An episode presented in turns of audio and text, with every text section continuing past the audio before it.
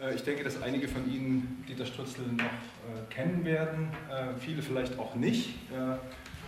Insofern freue ich mich sehr, dass da eine Publikation erschienen ist, die ihn als politischen Intellektuellen präsentiert, in seinem politischen Wirken, aber auch in seinem, vielleicht in seinem theoretischen Schaffen.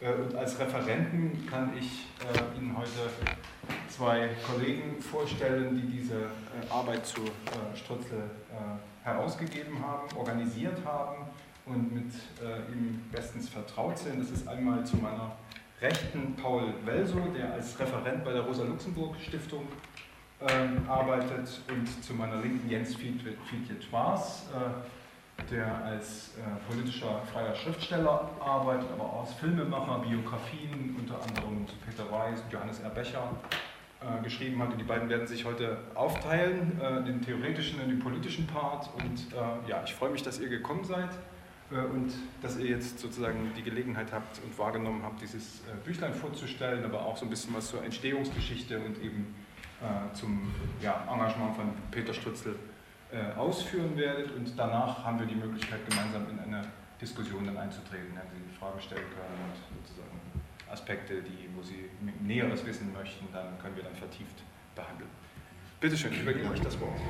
Ja, äh, vielen Dank für die Einladung an die Helle Panke. Vielen Dank, Birgit, dass äh, du uns mit diesem Buch äh, nach Berlin eingeladen hast. Ähm, es ist tatsächlich unsere erste Buchvorstellung ähm, dieses Bändchens, das äh, im Mai, Juni schon erschienen ist. Natürlich aufgrund von Corona auch ähm, äh, wenig Gelegenheit war, das Buch vorzustellen. Ähm, aber ich glaube, es lag auch nicht nur an Corona. Ähm, wir haben dieses Büchlein äh, gemacht. Ich würde anfangen mit ein paar Worten zur Begründung, warum wir im vergangenen Jahr eine Tagung äh, zu Dieter Strützel organisiert haben, warum wir dann ähm, die Beiträge noch einmal gesammelt haben und als Buch herausgebracht haben, warum wir überhaupt angefangen haben, uns Ende 2018 erneut und wieder mit Dieter Strützel in Thüringen zu beschäftigen als Rosa-Luxemburg-Stiftung in Thüringen. Ähm, äh, Jens Fiedje-Dwars wird dann ein bisschen über die Biografie ausführen und äh, eigentlich noch äh, viel stärker auf die Person, auf sein Wirken eingehen, weil tatsächlich der Experte schlechthin zu dem Thema, das bist du, niemand anderes, das bin ich nicht. Ähm, und ähm, das Buch besteht ähm, aus fünf Teilen. Das ist zum einen eine kurze Einleitung, die ich geschrieben habe. Das ist der Part, der auch nochmal begründet, warum wir das Buch gemacht haben. Dazu sage ich gleich was. Ähm, Dieter Hausold hat dann ähm, zum 20. Todestag von Dieter Strützel eine kurze Erinnerung geschrieben. Die beiden hatten in den ähm, End 80ern, frühen 90ern gemeinsam in Gera in Thüringen sowohl publizistisch als auch politisch vor allem viel, gemein, äh, viel gemeinsam äh, erlebt, ähm, organisiert ähm, in der PDS, aber eben auch äh, in der dortigen Zeitung. Ähm, dann eben der lange Beitrag von Jens Fietjet Vars äh, zur Person, zum Wirken, zum Denken, zu seiner Bedeutung. Im Anschluss, und das finde ich ist ein äh, durchaus sehr interessanter Beitrag von Christiane Schneider aus Hamburg, ähm, eine Erinnerung daran, äh, wie sie Anfang der 1990er Jahre als äh, Mitglied äh, des Kommunistischen Bundes Westdeutschland auf ähm, äh, Strützel traf, auf ähm, den Landesverband der PDS Thüringen traf ähm, und eben die äh, mit dafür gesorgt haben, dass der Bund Westdeutscher Kommunisten ähm, in die PDS kommen durfte am Ende und ähm, eine gemeinsame Sommerschule ähm, veranstaltet hat und sozusagen ähm, das geleistet hat, ähm, was andere nicht getan haben, nämlich sozusagen die Debatte, den Diskurs zwischen Ost und West. Ähm, und äh, der letzte Beitrag in dem Buch, ein sehr langer Beitrag auch, das ist ein Interview ähm, mit Dieter Strützel von 1995, ähm, das Lutz Kirschner geführt hat, der auch heute Abend da ist ähm, und tatsächlich in dem Buch ähm, einen, einen großen Part einnimmt, weil es eben ähm, eine Originalstellungnahme, ein Originaltext von Strützel ist. Ähm, dazu muss man wissen, es gibt am Ende gar nicht so viele Texte von ihm selber. Es gibt eine ganze Reihe, aber sozusagen sein Wirken, sein, ähm, sein ja, sein politisches Wirken, sein wissenschaftliches Wirken hat er oft in anderen Formen ähm, äh, umgesetzt. Dazu wird Jens Fietjendras auch gleich was sagen noch. Ähm, ähm, deswegen ist sozusagen dieser Text, der bis dahin auch ähm, in dieser umfassenden Art so nicht veröffentlicht war, noch einmal sehr wertvoll. Jetzt zur Frage, warum haben wir dieses Buch gemacht? Warum haben wir 2019 an der ähm, Universität in Jena eine Tagung organisiert zu Dieter Strützel. Wir haben der Tagung und ähm, dem Buch den Untertitel gegeben, Nachdenken über Dieter Strützel, ähm, haben auch dann in der Ankündigung geschrieben, es geht um das Nachdenken um linke Politik, es geht um das äh, Fruchtbarmachen dessen, was Strützel ähm, vor 89, aber auch eben nach 89 geschrieben und getan hat. Ganz formal könnte man sagen, 1999 starb Dieter Strützel im Mai. 2019, das war 20 Jahre später, wir wollten natürlich auch an sein Wirken erinnern, wir wollten natürlich an seine Person erinnern und äh, wir wollten das, äh, seine Leistung würdigen. Ähm, klar ist auch, ein Grund ist, Strützel war einfach ein sehr produktiver Denker, wissenschaftlich und politisch. Auch das eine immens wichtige Motivation für uns, sein Wirken noch einmal zu betrachten. Ähm, er war Kultursoziologe. Ich möchte an dem Punkt erinnern an die Befragung von Zeiss-Arbeiterinnen und Arbeitern, die er in Jena gemacht hat, Mitte der 80er. Ähm, eine Forschungsarbeit, wo es um ähm, Freizeitverhalten, Einstellung zur Arbeit und so weiter geht, was zwar ausgewertet worden ist, aber dann in den Wirren von 89, 90 natürlich auch verschollen ist. Die kompletten Daten, die komplette Arbeit liegt in einem, ich glaube, im Bundesarchiv, wäre zugänglich. Die Soziologie in Jena ist hochgradig interessiert, das auszuwerten, tut es bisher nicht. Was für uns aber auch wichtig war, ähm, Dieter Strutzel steht ja nicht alleine. Dieter Strutzel ähm, ist einer von den vielen Wissenschaftlern und Wissenschaftlern der DDR, die im Zuge von 1989, 90 aus den Hochschulen rausgeflogen sind, verdrängt wurden, deren Wissen un, un, äh, unabhängig davon, wie wertvoll dieses Wissen war, sozusagen verdrängt wurden, vergessen wurden, dass äh, ähm, sozusagen deren Wissen auch nicht tradiert wurde, mit deren Wissen auch weiter gar nicht gearbeitet wurde, die als Personen sowohl persönlich als auch beruflich sozusagen vor dem Nichts standen und eben auch so Dieter Strützel. Ähm, vor dem Hintergrund war es uns eben auch wichtig, diese Tagung im vergangenen Jahr ähm, an der Universität in Jena zu machen, an Strützels ehemaligen Wirkungsort, wo heute tatsächlich de facto nichts an ihn erinnert. Ähm, er findet dort nicht statt. Wir haben auch dieses Büchlein nach Erscheinen an die Universitätsbibliothek auf Kosten der Stiftung geschickt. Ich habe heute Morgen extra nochmal geguckt, es ist bis heute nicht im Katalog aufgeführt. Ähm, es hat sicherlich nur technische Gründe, keine anderen. Ähm, der letzte große Punkt, weswegen wir auch 2018, Ende 2018, 2019 uns noch einmal auf äh, die Arbeit und das Wirken von Dieter Strützel gestürzt haben, war natürlich äh, seine politische Bedeutung in Thüringen. Ähm, er war PDS-Vorsitzender in Gera in sozusagen der allerschwersten Zeit, als es darum ging, sozusagen die SED abzuwickeln, die PDS neu aufzubauen. Er wurde 1990 stellvertretender Vorsitzender der PDS in Thüringen. Dort gilt genau dasselbe. Das waren wahrscheinlich die schwersten Jahre und aus heutiger Zeit äh, nicht mehr nachzuvollziehen. Und er wurde dann in dieser Zeit, als er stellvertretender Landesvorsitzender der PDS in Thüringen war, wurde er zu so etwas wie dem Vordenker, Theoretiker dieses Landesverbandes. Ähm, fragt man heute in der Partei in Thüringen äh, jüngere Genossinnen und Genossen oder auch wahrscheinlich mittelalte Genossinnen und Genossen, vielleicht auch meines Alters, wird wahrscheinlich kaum noch jemand etwas mit dem Namen Dieter Strutzel anzufangen wissen. Nachdem wir die Tagung gemacht haben, das Büchlein gemacht haben, vielleicht ein paar mehr, aber auch so ist er sicherlich heute nicht mehr so präsent. Dennoch findet man Ausflüsse seines Wirkens bis heute. Ähm, die Stichworte, ähm, die er geliefert hat in seinen Arbeiten, in seinen Aufsätzen, in seinen Parteitagsreden, ziehen sich bis heute durch. Partei von unten, den Ring um die PDS sprengen, das waren Zitate, die immer wieder aufgegriffen wurden von späteren Landesvorsitzenden, von späteren ähm, Funktionsträgerinnen, Funktionsträgern der Partei aber auch sein politischer Ansatz, ähm, sozusagen das Zuhören, also beispielsweise geschildert in dem Beitrag von Dieter Haushold, wie ähm, Dieter Strützel als PDS-Funktionär 90, 91 mit den ähm, Kolleginnen und Kollegen von Wismut sprach oder als sie sich mit, äh, den, mit, dem, mit dem Vertreter der evangelischen Kirche zum ersten Mal dort traf. Allein diese, äh, diese, diese Beschreibung dieser Gespräche zeigt sozusagen einen politischen Ansatz. Das war eben, wir gehen auf andere zu, wir gehen auf die Gesellschaft zu, wir verstecken uns nicht, ähm, wir hören zu. Und unsere Weisheit ist nicht die, die wir zuerst verkünden, sondern wir wollen erst einmal zuhören. Ähm, dabei ging es ihm auch nicht, den anderen nach dem Mund zu reden oder die eigene Überzeugung hinten anzustellen. Das findet man bei ihm definitiv nicht. Aber es ging eben auch darum, die eigene Rolle, die eigene Verantwortung ähm, vor 89, 90 kritisch zu beleuchten, zu hinterfragen und auch nicht darauf zu warten, dass andere das einfordern, sondern es selber zu tun.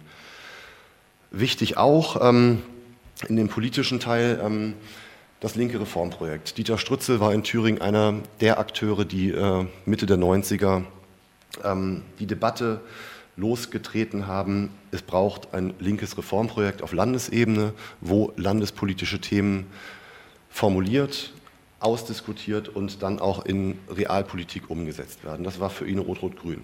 Das hat er ab 95, 96 ähm, so vorgetragen, so gefordert, Papiere geschrieben mit anderen zusammen, die auch heute teilweise noch Funktionen in Partei, Fraktionen und so weiter haben.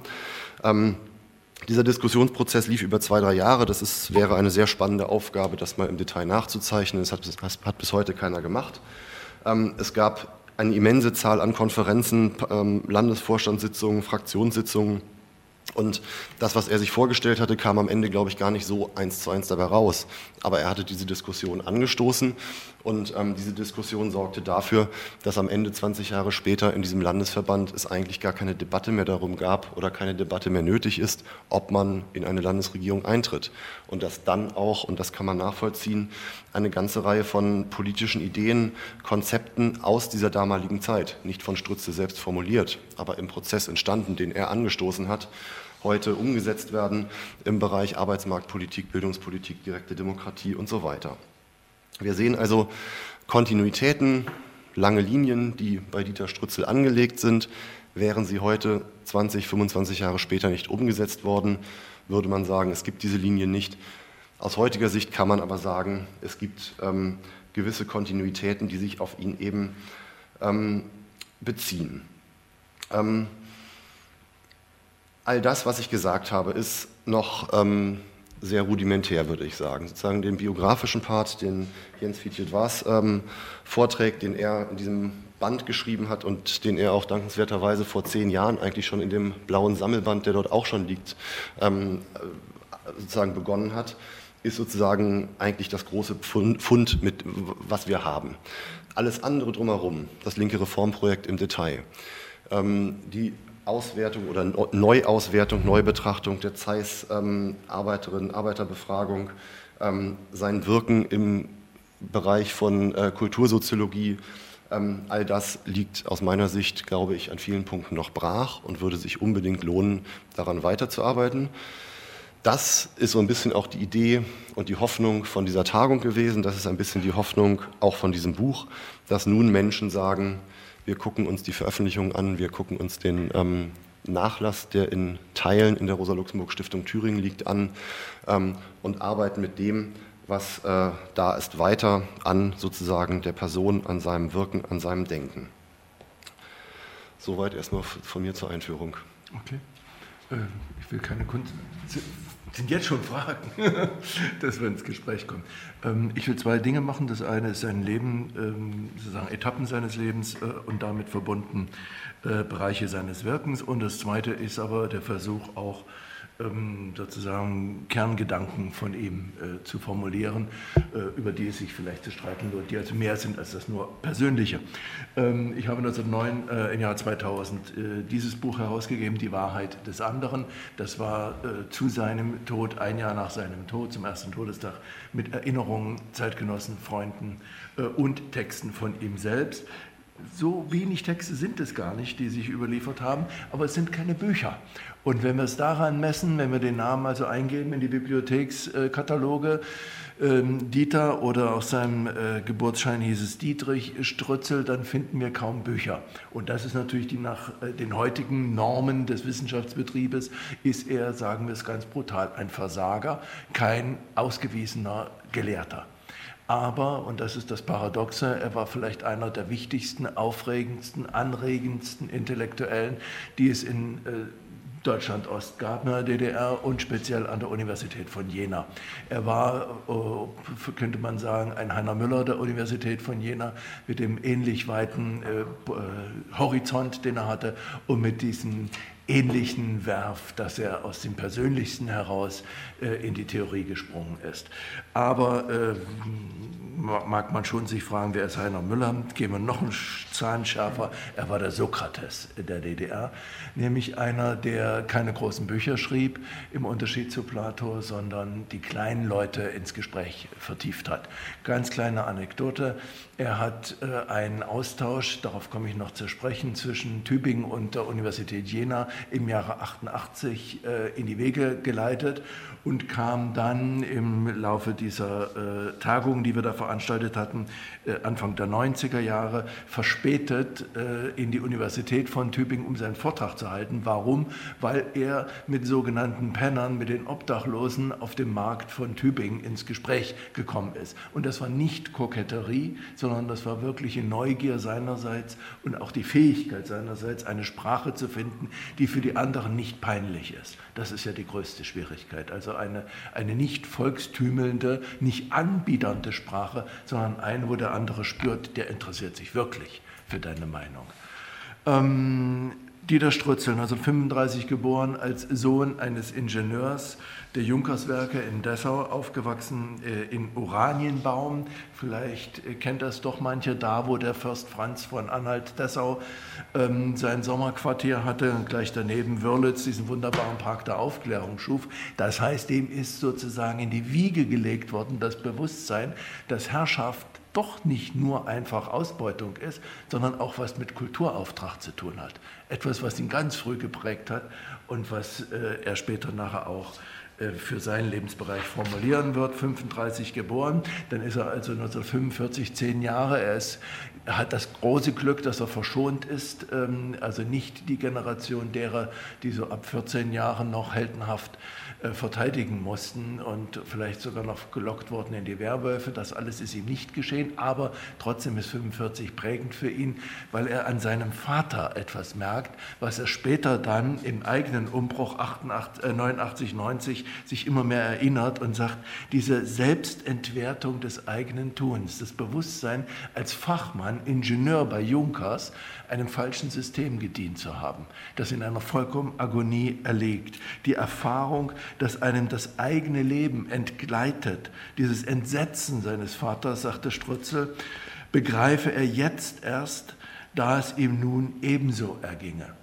Damit wollte er nicht DDR mit, mit Dritten Reich gleichsetzen. Aber wir waren ja immer so, wir sind sehr schnell bereit zu sagen, naja, selbst dran schuld, wenn du im Dritten Reich mitgelaufen bist. Und also Ingenieur bei Junkers war es beim Rüstungsbetrieb. Ja, sehr einfach. Äh, das war nicht die Haltung von Dieter Strutzel, sondern es war die, zu fragen, welche Chance hat der Mensch, in nicht gewählten Verhältnissen sein Leben selbst zu bestimmen. Das ist eine Frage, die grundsätzlich sich durch sein gesamtes Leben, Werk und Denken zieht. Welche, unter welchen Bedingungen können die wirklichen Menschen einzeln oder gemeinsam ihr eigenes Leben bestimmen? Das ist so ein Impuls, der ihn immer wieder umgetrieben hat. Als Schüler war er am Dessauer Philanthropien und wuchs nun mit dem Geist einer neuen Zeit auf. Und damit ist die Frage, wie kann ich mein Leben selbst bestimmen, natürlich fast von alleine gelöst. Und das ist die Verlockung und auch die Gefahr einer solchen neuen Zeit, die sagt, naja, du musst einfach in dieser neuen Zeit mit uns gehen und dann bestimmst du dein Leben selbst und du wirst getragen von diesem Aufschwung. Das passiert natürlich, aber äh, die Zeit, die dich emporhebt, wenn du ganz mit ihr verwachsen bist, gehst auch mit ihr unter. Und das ist natürlich ein Problem. Also äh, wie kann ein Mensch äh, in einer Aufbruchszeit natürlich den Elan nutzen und zugleich noch eine, eine Distanz dazu haben, um nicht ganz in seiner Zeit aufzugeben. Denn gerade äh, die Sieger der Zeit werden Opfer ihrer eigenen Zeit. Auch das erleben wir in der Gegenwart. 1954, im Jahrzehnt des Kalten Krieges, begann Dieter Strutzel in Leipzig zu studieren, Germanistik, Anglistik und Amerikanistik. Eine Universität, die gerade im Jahr davor nach Karl Marx benannt worden war. Und so war auch das der Umbruch. Äh, die Partei hat beschlossen, es so zu benennen, hat niemanden gefragt. Und so wurde auch der Marxismus durchgesetzt in Leipzig, obwohl fatalerweise gerade in Leipzig der Marxismus ja von, von bürgerlich bürgerlichen Intellektuellen äh, getragen, vertreten wurde von Großartigen, deren Namen heute für uns äh, noch Leuchtkraft haben, wie Hans Mayer, Ernst Bloch, Viktor Klemperer, ähm, die alle aber durch die Bank dann Schwierigkeiten bekamen mit denen, die im Namen des Marxismus glaubten, die neue Welt gestalten zu können und zu wollen. Äh, dabei haben diese Bürgerlichen die Marxische Methode oft überzeugender entwickelt. Strutzel gehörte zu ihren Schülern, insbesondere zu Hans Mayers Schüler, äh, war auch dessen Assistent. Ähm, und für ihn aber war von Anfang an Wissenschaft nicht ein Selbstzweck, sondern, Zitat Dieter Strutzel, Wissenschaft als Selbstzweck zu betreiben, hat mir nie gelegen. In der Hinsicht bin ich kein Wissenschaftler. So bekannte er sich 1995 in einem Interview. Mein Lieblingssatz aus dem Galilei von Brecht war, eine Wissenschaft, die nicht dem Beladenen hilft, ist keine. So wurde er 1957 Wissenschaftssekretär der FDJ Hochschulleitung äh, in Leipzig ähm, wollte das also mit, äh, der, mit dem Aufbruchsgeist verbinden und wurde getragen vom Elan, aber auch verführt von den Verblendungen eines solchen Aufbruchs, von den Verführungen jetzt auch Macht zu haben als FDJ-Sekretär. Ähm, der Hans Mayer hat ihm attestiert gesagt, er sei ein roter Hitlerjunge nachdem Dieter Strutzel einem FDJ-Mitglied das FDJ-Hemd vom Leibe gerissen hat und gesagt hat, du gehörst nicht mehr zu uns. Ähm, das sind die Verführungen natürlich des Zeitgeistes. Äh, dieser äh, degradierte, entblößte, ausgestoßene FDJ-Mitglied wurde später einer der wichtigsten Herausgeber im Union Verlag und hat Bobrowski zum Beispiel herausgegeben. Ähm, Dieter Strutze hat von daher für viele, die, die sich äh, heute noch an ihn erinnern, diesen Ruf des Dogmatikers und des, des äh, geradezu Barbaren im Wissenschaftsbetrieb. Für ihn selbst war das ein Weckruf, etwas, was er zeitlebens nicht vergessen hat und was er auch immer wieder sich, sich und anderen eingestanden hat, diese Verführung zum roten Hitlerjungen ähm, zu werden äh, und hat äh, daraus dann später einen Satz von Friedrich Schorlemmer umgewandelt, indem er erklärt, das Stück Wahrheit, das mir selber fehlt, hat der andere. Bei Schorlemmer klang das nicht ganz so schön. Ähm, und bei Dieter ist es mehr als nur Toleranz. Weil Toleranz heißt ja nur den anderen gewähren lassen, ihn tolerieren, seine Meinung höchstens äh, anhören, akzeptieren, aber sich nicht unbedingt darauf einlassen.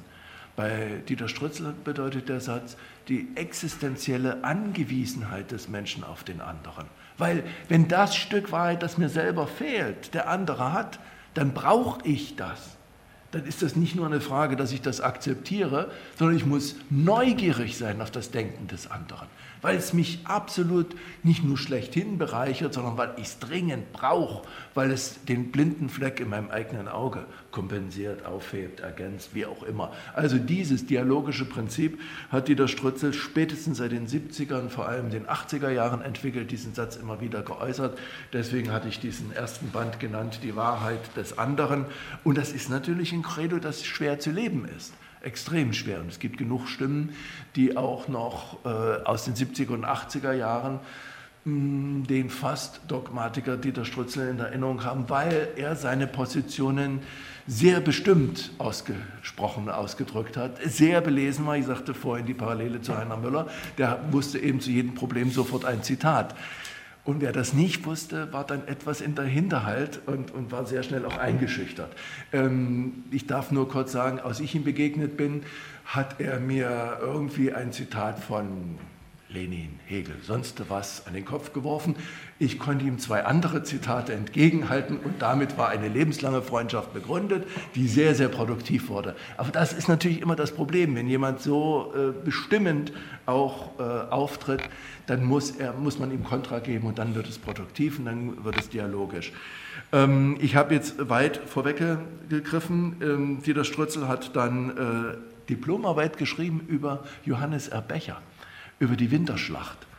Ein äh, damals nur kurz aufgeführtes Stück, wobei Heiner Müller sehr schön betont hat, das hat der Brecht nicht nur für den Kulturminister Becher aufgeführt, sondern weil es das einzige Stück ist, damals war 54, was die deutsche Tragödie, die ja der Zweite Weltkrieg und die Niederlage von Stalingrad auch war, Wir sagen auch wieder hier, na, ist ja gut, dass die da verloren haben und sowas. Nein, das ist ja eine tiefe Tragödie.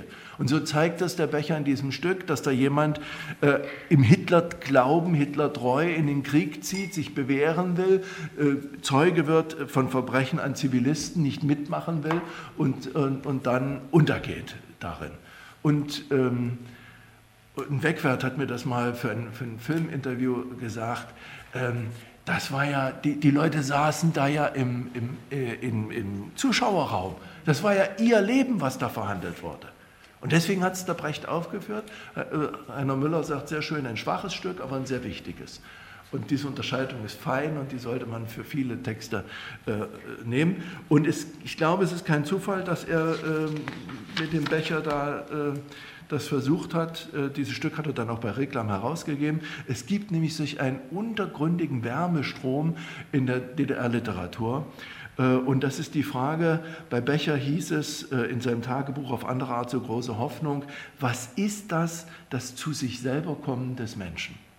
Später ist das dann im Jahre 84, irgend sowas, äh, unter dem Titel Der Aufstand im Menschen bei Aufbau erschienen. Vielleicht äh, erinnern Sie sich noch, das war geradezu eine Sensation. Becher, der so als Staatsdichter erledigt war, von dem man immer nur äh, heimlich die Stalin-Gedichte, die schlechten, furchtbaren, rezitiert hat. Und sein Pech, ähm, er wurde als Sieger der Verlierer seiner selbst. Aber äh, damit ist er nicht erschöpft. Und, und, dieses, was ist das zu sich selbst kommen des Menschen, diesen Zweifel, dieses Selbst sich in Frage stellen, der, durch Reflexion, das ist ein unterirdischer Wärmestrom gewesen. Franz Fühmann wollte äh, die Winterschlacht äh, verfilmen, hat ein sehr gutes äh, Exposé dazu geschrieben, ist nie verwirklicht worden. Rudolf Barrow hat über äh, Becher promo, nicht promoviert, sondern seine, seine Diplomarbeit geschrieben. Und bei Christa Wolf kommt genau diese Frage, was ist das, das zu sich selber kommt des Menschen, tritt dann zur Tage wortwörtlich, und zwar in ihrem Text Nachdenken über Christa T. Das ist genau dieses, dieses äh, Zweifeln, Produktivität aus Zweifel zu gewinnen und aus die Schärfung der Wahrnehmung für das, was wir selber tun. Ähm, ich habe dem Ganzen als äh, ein Motto vorangestellt, ein Zitat von Volker Braun. Utopisch ist es, wahrzunehmen, was in der eigenen Haut los ist. Also utopisch ist nicht Ziel irgendwo in der Ferne, sondern wahrnehmen, was mit uns selbst passiert. Geschichte ist ja nichts anderes als das, was mit und durch uns selbst geschieht. Aber äh, wir können nicht zugleich neben uns stehen und, und, und äh, haben immer nur den kleinen Bereich, auf den wir reagieren in der Geschichte und merken nicht, wie wir die wirkende Geschichte selber mitbestimmen. Und deswegen utopisch ist es, das zu merken, die Wahrnehmung dessen, was mit und durch uns selbst geschieht. Äh, Strützler hat dann mit einer Aspirantur, also mit, einer, mit, einem, mit äh, einem Doktortitel abgeschlossen, sein Studium, Promotion über das Typische, aber da war er schon längst äh, in der Praxis, nämlich als Cheflektor des Mitteldeutschen Verlages. Und als Cheflektor des Mitteldeutschen Verlages hat er mit, zusammen mit dem Verlagsleiter Hans Sachs damals zwei ganz wichtige Bücher zu verantworten gehabt, Nachdenken über Christa T. von Christa Wolf und ähm, Auf der Suche nach Gott von Erik Neutsch. Und für beide Bücher sind die beiden geschasst worden, der Verlagschef und, und der äh, Chefredakteur, obwohl, das will ich nicht unterschlagen, ähm, Dieter Strutzel den, äh, die Suche nach Gott mehr geliebt hat, weil das ist ja einer, der gestrauchelt ist, weil er sich eingemischt hat, praktisch in die Wirklichkeit. Äh, die Heldin von Christa Wolf, die also in ihren Schmerz und in ihren Zweifel sich vergräbt ähm, das war äh, ihm weniger, äh, ihm weniger sympathisch und er schrieb, was Christa Wolf ihm zeitlebens kann man verstehen, übel genommen hat, ein Gutachten für den Verlag über Nachdenken über Christa T. Zitat, obwohl die Autorin wahrscheinlich nach dem Scheitern ihres dritten Werkes, also Nachdenken über Christa T., kaum wieder produktiv sein wird, können wir das Manuskript nicht akzeptieren. Das ist brutal. Das ist auch Dieter Strutze. Ja? Obwohl ich sehe, dass es sie vernichten wird kann ich nicht teilen, dass dieses Buch erscheint. Ähm, da sind der, der Dogmatiker, da ist alles noch drin von ihm. Deswegen sei es nicht unterschlagen. 1970, äh, er wird also 70 äh, geschasst, kommt als Oberassistent für Kulturtheorie und Ästhetik nach Leipzig äh, gründet dort das Fach Kultursoziologie, geht in die Betriebe, weil er tatsächlich das, das Wirkliche ergründen will, die Wirklichkeit. Also die Arbeiter nicht in den Mittelpunkt stellen, sondern wirklich gucken, wie verhalten sie sich denn. Ähm, und so haben wir damals äh, unsere Tagung genannt, das Wirkliche. Das Wirkliche ist ja nicht identisch mit Wirklichkeit. Wirklichkeit ist immer schon die verdinglichte Form von dem, was wirklich mit uns geschieht. Dazu gehören unsere Sehnsüchte, Wünsche, Ängste, Vorstellungen. Alles das ist ja in dem Wirklichen wirkend drin enthalten. Das hat ihn interessiert, das wollte er erkunden, deswegen ging er in diese Betriebe äh, hinein in Leipzig und äh, Umgebung. Ähm, auch dort ist er angeeckt und wurde dann weggelobt nach Jena, wo er die äh, Kultursoziologie dann weitergeführt hat, in einer, es nannte sich Sektion Literatur- und Kunstwissenschaft und die Kulturtheorie wurde dann noch angehängt. Einer seiner Mitarbeiter aus Leipzig sagte, er powerte, malochte, rackerte. In freier Rede habe er sich sein Publikum selbst erschaffen. Er erschafft sich sein Publikum. Das ist so typisch für ihn gewesen, also mit, einer, mit einem Elan, äh, was auch wieder eine Kehrseite hat, dass er nämlich einige Prozente Poetisierung in die soziologische Wissenschaft eingebracht hat. Äh, er ist der Schüler von, von, von, Bloch natürlich. Und auch Bloch ist das Denken in Bildern. Der, der, der, vitale Elan, der überspielt dann manchmal, wo das Denken nicht ganz so konsequent ist und wo man vielleicht auch selber nicht weiter weiß dann hilft man sich mit einer schönen Formulierung. Auch das gehört äh, zu Dieter Strötzel. Äh, ich nehme das gleich vorweg. Das Problem dann, äh, dass, ich sagte es ja am Anfang, man muss ihm widersprechen, äh, um es produktiv zu machen. Das kann man natürlich von ähm, Studenten nicht erwarten, die gerade ihr Diplom bei ihm schreiben oder dann nach einer Dissertation. Äh, leider, auch das gehört zu Dieter, sind die alle, fast alle gestrauchelt, die bei ihm äh, dann also eine Qualif Qualifizierungsschrift abschließen mussten. Weil er selber immer wieder seine eigenen Schriften ähm, nie abschließen wollte, sondern immer wieder neue Fragen für sich selber gefunden. Also das, das, Fragen und Suchen war ihm wichtiger als das Festklopfen in, in festen Theorien, fixen Theorien. Das macht es natürlich schwieriger. Ein guter Hochschullehrer muss natürlich auch irgendwann einen Schnitt machen und muss sagen, jawohl, wir setzen mal die These jetzt hin und die spielen wir durch und stellen die nicht gleich wieder selber in Frage. Äh, also ein schillernder Widerspruch. Äh, er kommt nach Jena und will, äh, das ist für ihn der entscheidende Punkt, will jetzt nicht fragen, wie kann man die gesellschaftliche Produktion steigern, wie es in den, in den Parteitagsreden war, sondern für ihn ist die Frage, wie die Leute ihr Leben reproduzieren. Nicht das Produzieren, und die Steigerung von Produktion ist die Frage, sondern die Reproduktion des Lebens.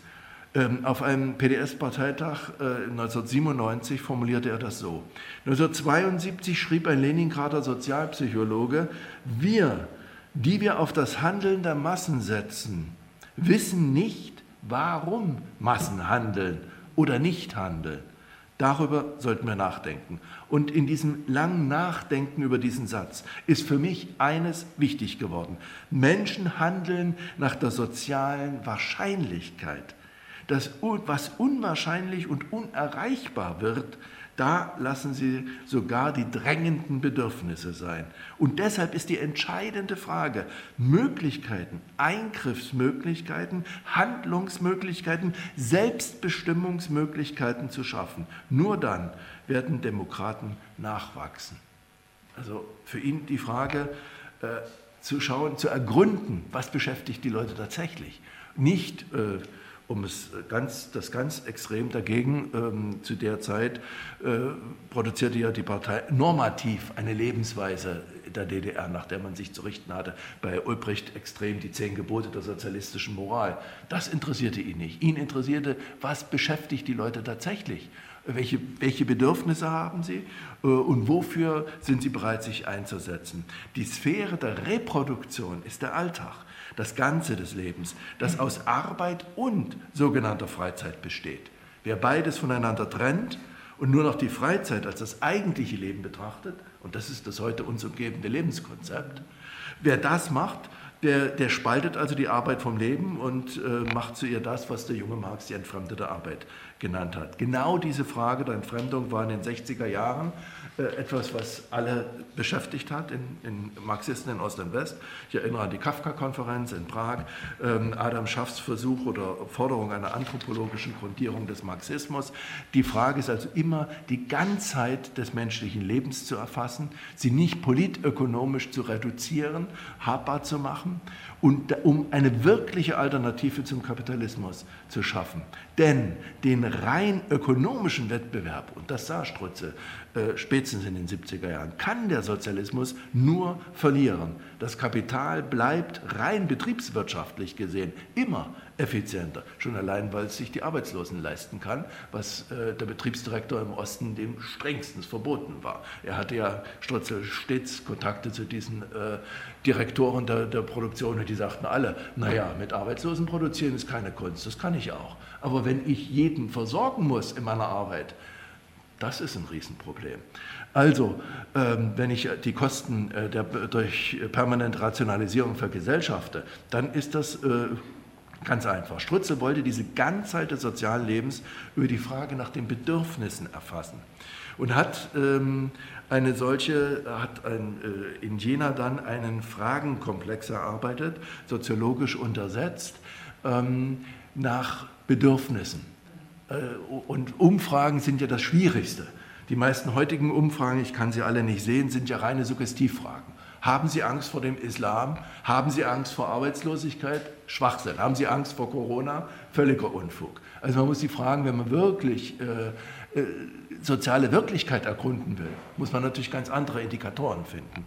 Das hat er gemacht und hat äh, eine Umfrage unter den äh, Werktätigen, sage ich schon diesen Begriff, unter den Arbeitern und Angestellten der Jena Großbetriebe durchgeführt. Ähm, ganz knapp will ich noch, bevor ich dazu komme, äh, etwas, er definiert auch Bedürfnisse. Das ist interessant. Er sagt, Bedürfnisse sind Werte, die sich als Mittel der Reproduktion des Lebens unter konkreten Verhältnissen bewährt haben und die zu Lebensmitteln werden. Also nicht, Bedürfnisse sind nicht zufällig, sind nicht etwas, was ich so nach Laune mir aussuchen kann. Und ich kann die auch nicht von heute auf morgen beliebig ändern. Aber sie sind auch nichts Feststehendes, sie sind etwas sich Wandelndes. Sie müssen sich bewähren in der Wirklichkeit, in der Art zu leben. Und äh, da sagt er, äh, Dieter, der Grundfehler, der Konstruktionsfehler aller Parteien in der Nachfolge von Bebel und Lenin war, wir definieren die Interessen jener, die zu vertreten wir beanspruchen. Ein großer Satz. Wir definieren die Interessen jener, die zu vertreten wir beanspruchen. Bei Lenin hieß das vornehmer, man muss das Klassenbewusstsein in die Klasse hineintragen. Das ist, eine, das ist ein wirkliches Problem, weil, weil das arbeiterliche Bewusstsein selber das gewerkschaftliche ist. Und ähm, ja, das wissen wir, wo, wo es stehen bleibt, nämlich bei der Forderung von Lohnerhöhung äh, und nicht äh, die Veränderung der sozialen Verhältnisse oder der, der ökonomischen und politischen. Aber äh, Trotzdem ist das natürlich eine Arroganz und, und eine Selbstgerechtigkeit, wenn man sagt, ähm, wir wissen, was die Leute wollen und wir machen jetzt die Politik in dem Sinne. Und, wenn, und umso schlimmer für die Wirklichkeit, äh, wenn sie da nicht mitzieht, wenn die Arbeiter uns jetzt verraten und das tolle äh, Politangebot nicht verstehen. Das, der Strutzelsatz ist, kleine Sekunde, Nummer 6. Jo, das ist die Parteitagsrede, ne? oder? Ich gucke mal ganz schnell. Jo, Moment. Ja, das, das wird von, von dieser. Nee, das steht hier in dem Buch drin. Oder muss, müsste ich jetzt nachgucken? Kleine Sekunde, ich, ich mache das. Das ist jedenfalls PDS. Ja, äh, nee, mal, Moment, ich, ich gucke mal nach. 6 ist die Seite 162. So, und das ist Gesellschaftstheoretische Grundlagen linker Oppositionspolitik im Freistaat Thüringen. Das klingt ganz nach dem Jahr 1995, ein Referat vom Jahr 95. Aber da, da, da ja, natürlich wird er das so vor 89 nicht ausgesprochen haben. da bin ich überzeugt. Aber es entspricht, es ist sozusagen die Bilanz seines eigenen Denkens. Also was tun? An die realen Interessen anknüpfen. So. Und das hat er versucht, indem er also, ich überblättere das mal, den Fragebogen jetzt aufgebaut hat. Das war im Jahre 81 und er hat dann, das muss man sich vorstellen und auch immer wieder in Erinnerung rufen, unserer DDR-Verhältnisse, er hat fünf Jahre warten müssen, bis die Genehmigung kam, dass er diese Fragen unseren deutschen Menschen auch stellen durfte das ist schon peinlich, ne? weil, weil also manche Indikatoren in fünf Jahren ja schon verfallen. Ne? Aber ähm, die war noch so frisch, äh, die Fragestellung, er musste sie nicht ändern. 108, 1800 Probanden. Und das Tolle war, ähm, wie die Leute reagiert haben. Es ist ja, also heute kann man ja kaum in Betriebe gehen, würde man gar keine Erlaubnis kriegen.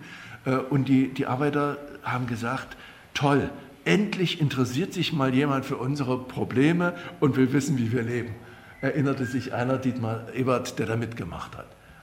Und deswegen waren von diesen 1800 Fragebögen auch 1791, das durften fast 90 oder mehr als 90 Prozent sein, die waren auswertbar. Das heißt, die haben da nicht äh, Männchen drauf gekringelt und, und irgendwelche doofen Antworten gegeben, wie das heute vielleicht üblich wäre, sondern das hat die Leute wirklich interessiert, dass sich da jemand für sie interessiert. Ähm, dann kam die Auswertung, rechnergestützt, was wir sprechen über das Jahr 86, 87, noch sehr schwierig ist. Er hat das dann über die Akademie der Wissenschaften machen können, durfte dort die Rechner in Berlin ähm, äh, nutzen und kam 1988 dann äh, zur Bilanzierung, zu dem, ähm, äh, im Grunde zu dem Schluss, es ist vorbei. Das Leben lässt sich im Alltag nicht mehr reproduzieren. Er hat das natürlich nicht ganz so brutal formuliert.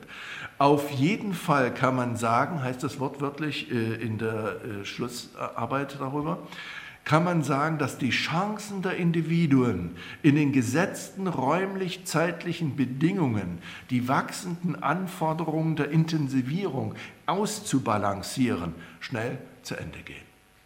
Also das individuelle Leben, die Arbeitskraft lässt sich nicht mehr reproduzieren.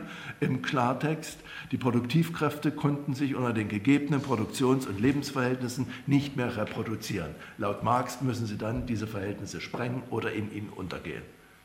Das hat er klar gesehen, hat das auch überall da, wo er konnte, publiziert. Äh, natürlich eben nicht als Buch, das war unmöglich. Er war in sehr vielen Gremien, unter anderem auch bei der Bauakademie, hat daraus äh, äh, die Fragen abgeleitet, wie müssen wir bauen in Zukunft? Wir dürfen uns keine monokulturellen Bauten mehr leisten, monofunktionalen Bauten. Also Clubhäuser, Theater müssen, mit, mit, müssen Begegnungsräume für Öffentlichkeit haben müssen also multi, äh, multifunktionale Gebäude werden. Und ähnliche Fragen hat er daraus abgeleitet und wie ein Wanderprediger überall äh, das kundgegeben. So, und dann ist die Frage, äh, und natürlich deprimierend, wenn, wenn das keine Wirkung hat. Es hat eine Wirkung, weil viel, bei, bei viele, die ihm zugehört haben, haben das aufgegriffen. Aber ähm, trotzdem bleibt die Frage, wie hält man das aus? Wenn man also gegen den Wind permanent predigt. Und die Frage ist, welche zu den Hoffnungen, äh, die ihnen äh, die Kraft gaben, weiterzumachen, gehört zum einen äh, das Reformprojekt Gorbatschows, das heute scheinbar völlig vergessen scheint. Ähm, da vor allem die Trennung von Staat und Partei. Ähm, ich habe das hier drin geschrieben, lass das weg. Das Dilemma, unser Dilemma war ja, dass die Partei sich selbst verstaatlicht hat. Äh, und, und dass sie damit selbst auch äh, sich versteinert hat. Äh, wir haben, Dieter Strutzel übernahm zu der Zeit 87 die Parteiorganisation dieser Sektion Literatur und Kunstwissenschaften. Das Erste, ich war Mitglied dieser Partei, das Erste, was wir getan haben, war, wir trennen Partei und Staat. Der, der, der, der wie, wie nannte sich der, Sektionsdirektor, der wollte seinen Fünfjahresplan vorstellen.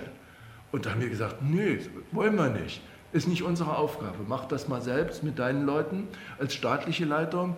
Ähm, Aufgabe von Partei ist es, Ideen zu entwickeln und sie einzubringen als Vorschläge in ein, eine, eine Gesamtgesellschaft.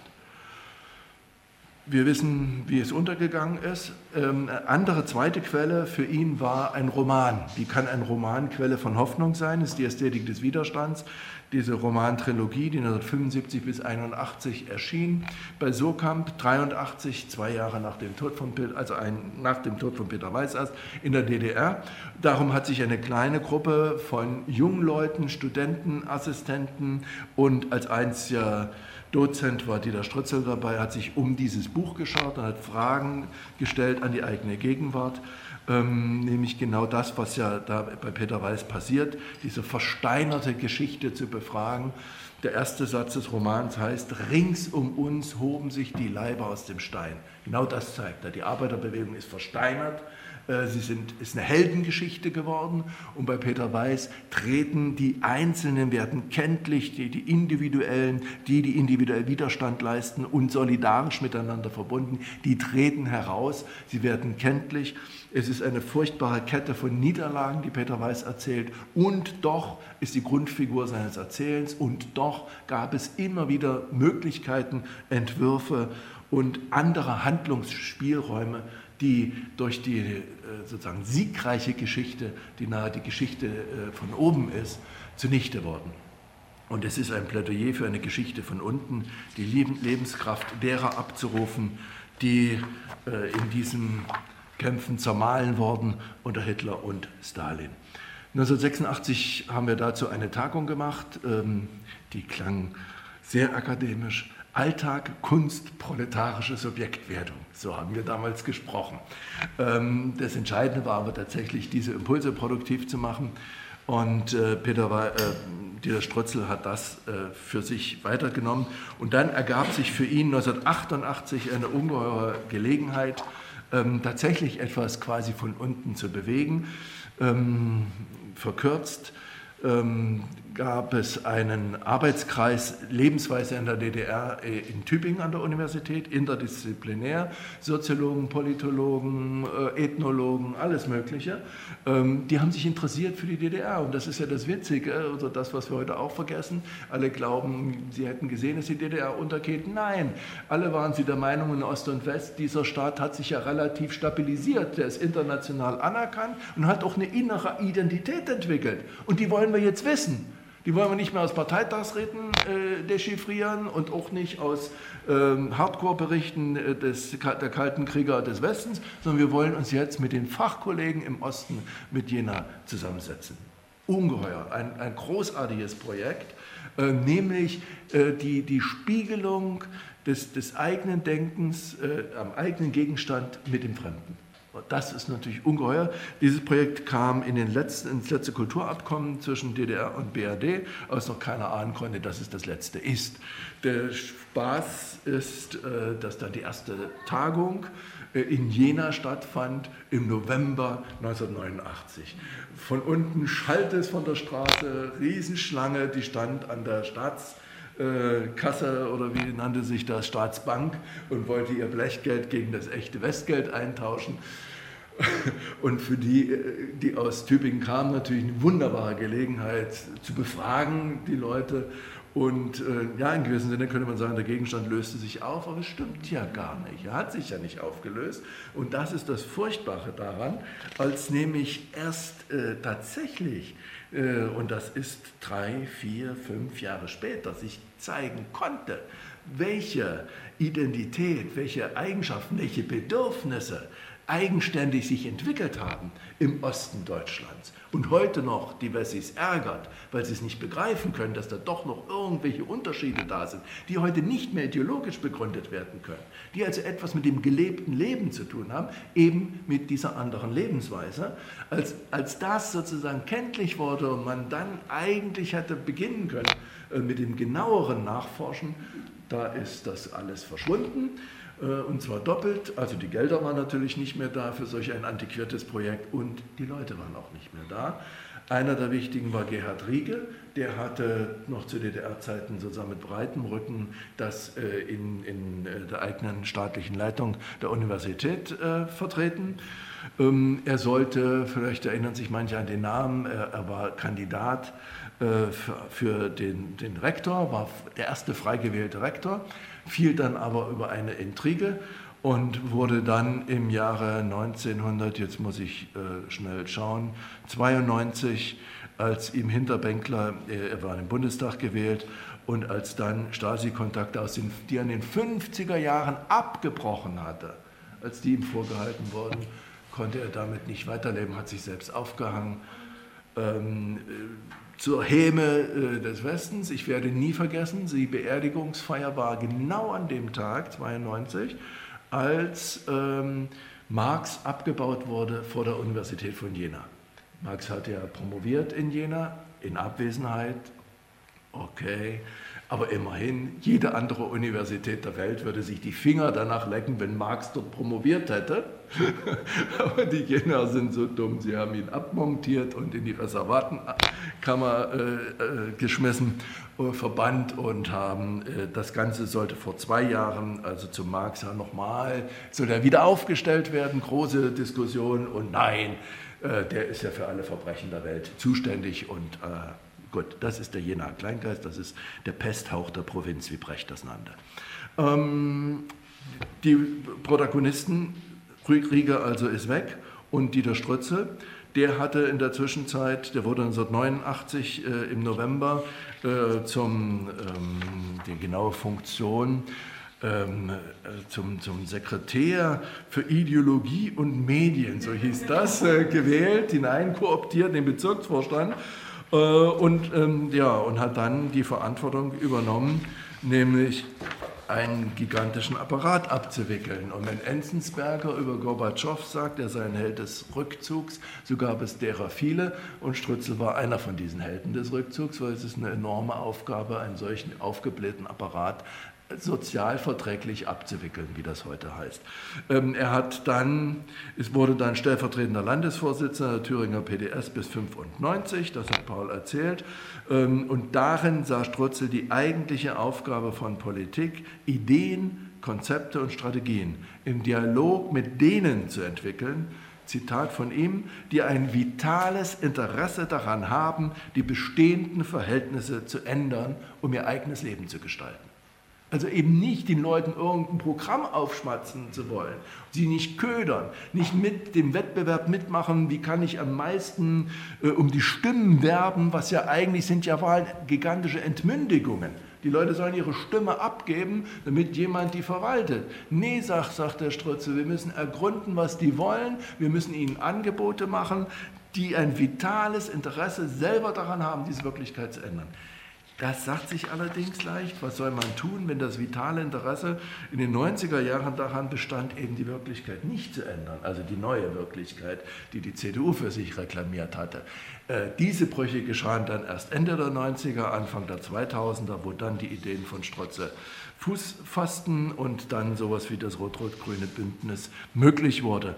Strutzel war mit 57 Jahren äh, in das Altersübergangsgeld entlassen worden. Die Universität hat ihn nie abgewickelt, evaluiert. Äh, es haben Professoren, namhafte Leute aus Tübingen für ihn Gutachten geschrieben, haben für ihn äh, interveniert. Es hat äh, keine, keine äh, Wirkung. Er war in das äh, Abseits gestellt und hat dann versucht, ähm, eben politisch ähm, da alle Kraft hineinzusetzen. Eines von seinen Fragen bleibt noch immer, wenn wir nämlich diese Bedürf Frage nach den kulturellen Bedürfnissen, wenn wir die ernst nehmen, dann ist das nämlich genau die Frage, dass die freie Zeit zur selbstbestimmten Reproduktion des eigenen Lebens, wenn wir die als Gradmesser für Humanität nehmen, dann äh, kann sie die heutige Wirklichkeit aushebeln. Deswegen äh, tun sich die Soziologen so schwer damit, weil die Frage ja ist, äh, die einen malochen sich zu Tode mit den Überstunden und die anderen haben gar keine Arbeit. Beides ist ja nicht wirklich Selbstbestimmung. Ähm, ich sage die Erfahrung jetzt von Corona ähm, und tatsächlich eine nachwachsende Generation setzt darauf zu sagen, ähm, Geld ist nicht der Gradmesser, sondern eben genau diese Freiräume für individuelle Lebensgestaltung. Da ist etwas, was, worüber sich Strutzel sehr freuen würde, weil die Wirklichkeit sozusagen seinen Gedanken zuarbeitet. Und genau darum geht es ihm, nicht um das Besserwissen, sondern um das Ergründen von, von, von äh, Interessen, die die Wirklichkeit bewegen. Und, äh, und wenn man sozusagen falsche Wahlergebnisse hat, dann ist nicht das Wählervolk dran schuld, sondern nur man selber, man, weil man eben nicht äh, begreift, äh, was tatsächlich die bewegenden Interessen der Leute sind. Ganz zum Schluss will ich Ihnen selber noch mal zu Wort kommen lassen. Und zwar sein letztes, sein letztes, letzter Brief. So, jetzt will ich mal gucken hier. Ähm, hören wir ihn sein letztes Briefdiktat. Er hat dann Kretsen hat nicht geschrieben, hat nur noch diktiert. Ich habe mich bemüht, Verständnis für das alltägliche Leben auch und gerade zu einer Konstituante politischen Denkens zu machen, gefördert durch meine Brecht-Rezeption, das Verständnis dafür, dass wir nackt und bloß und frierend sind, dass es eigentlich darum geht, den Menschen Mut zu geben, sich, sich mit sich selbst Erbarmen zu haben. Sicher ist das gegenüber dem großen Anspruch der Bewegung, mit dem sie in dieses Jahrhundert getreten ist, ein Rückschritt. Sicher liegt darin die Erkenntnis von der geringen praktischen Gewalt, die wir aufbieten können. Aber es liegt, glaube ich, darin auch, wie in den meisten Niederlagen, ein großer Gewinn, die Möglichkeit, jene Fremdheit unserer theoretisch wissenschaftlich gewonnenen Bilder und Vorstellungen gegenüber dem alltäglichen Leben der Menschen, deren Interessen wir wahrzunehmen vermeinten oder beanspruchten, überwunden wird, dass diese Fremdheit überwunden wird dass unsere Politik menschlicher wird. Und es liegt die große Kraft in einer solchen Betrachtungsweise, dass nichts verloren ist, solange wir noch selbst da sind. Und dass die Erneuerung immer wieder aus jenem Funken des Lebens herausschlagen kann.